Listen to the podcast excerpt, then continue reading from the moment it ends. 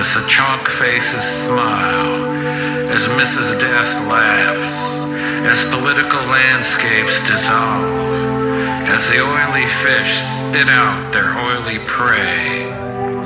We are born like this, into this, into hospitals which are so expensive that it's cheaper to die, into lawyers who charge so much it's cheaper to plead guilty, into a country where the jails are full and the madhouses closed, into a place where the masses elevate fools into rich heroes born into this, walking and living through this, dying because of this, castrated, debauched, disinherited because of this.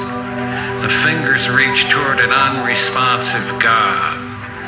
The fingers reach for the bottle, the pill, the powder.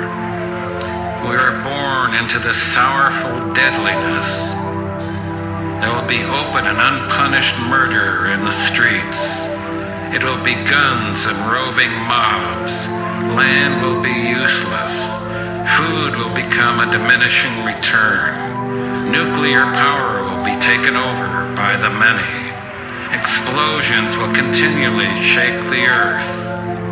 Radiated men will eat the flesh of radiated men. The rotting bodies of men and animals will stink in the dark wind.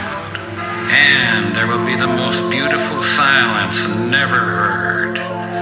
Born out of that, the sun hidden there, awaiting the next chapter. Chapter.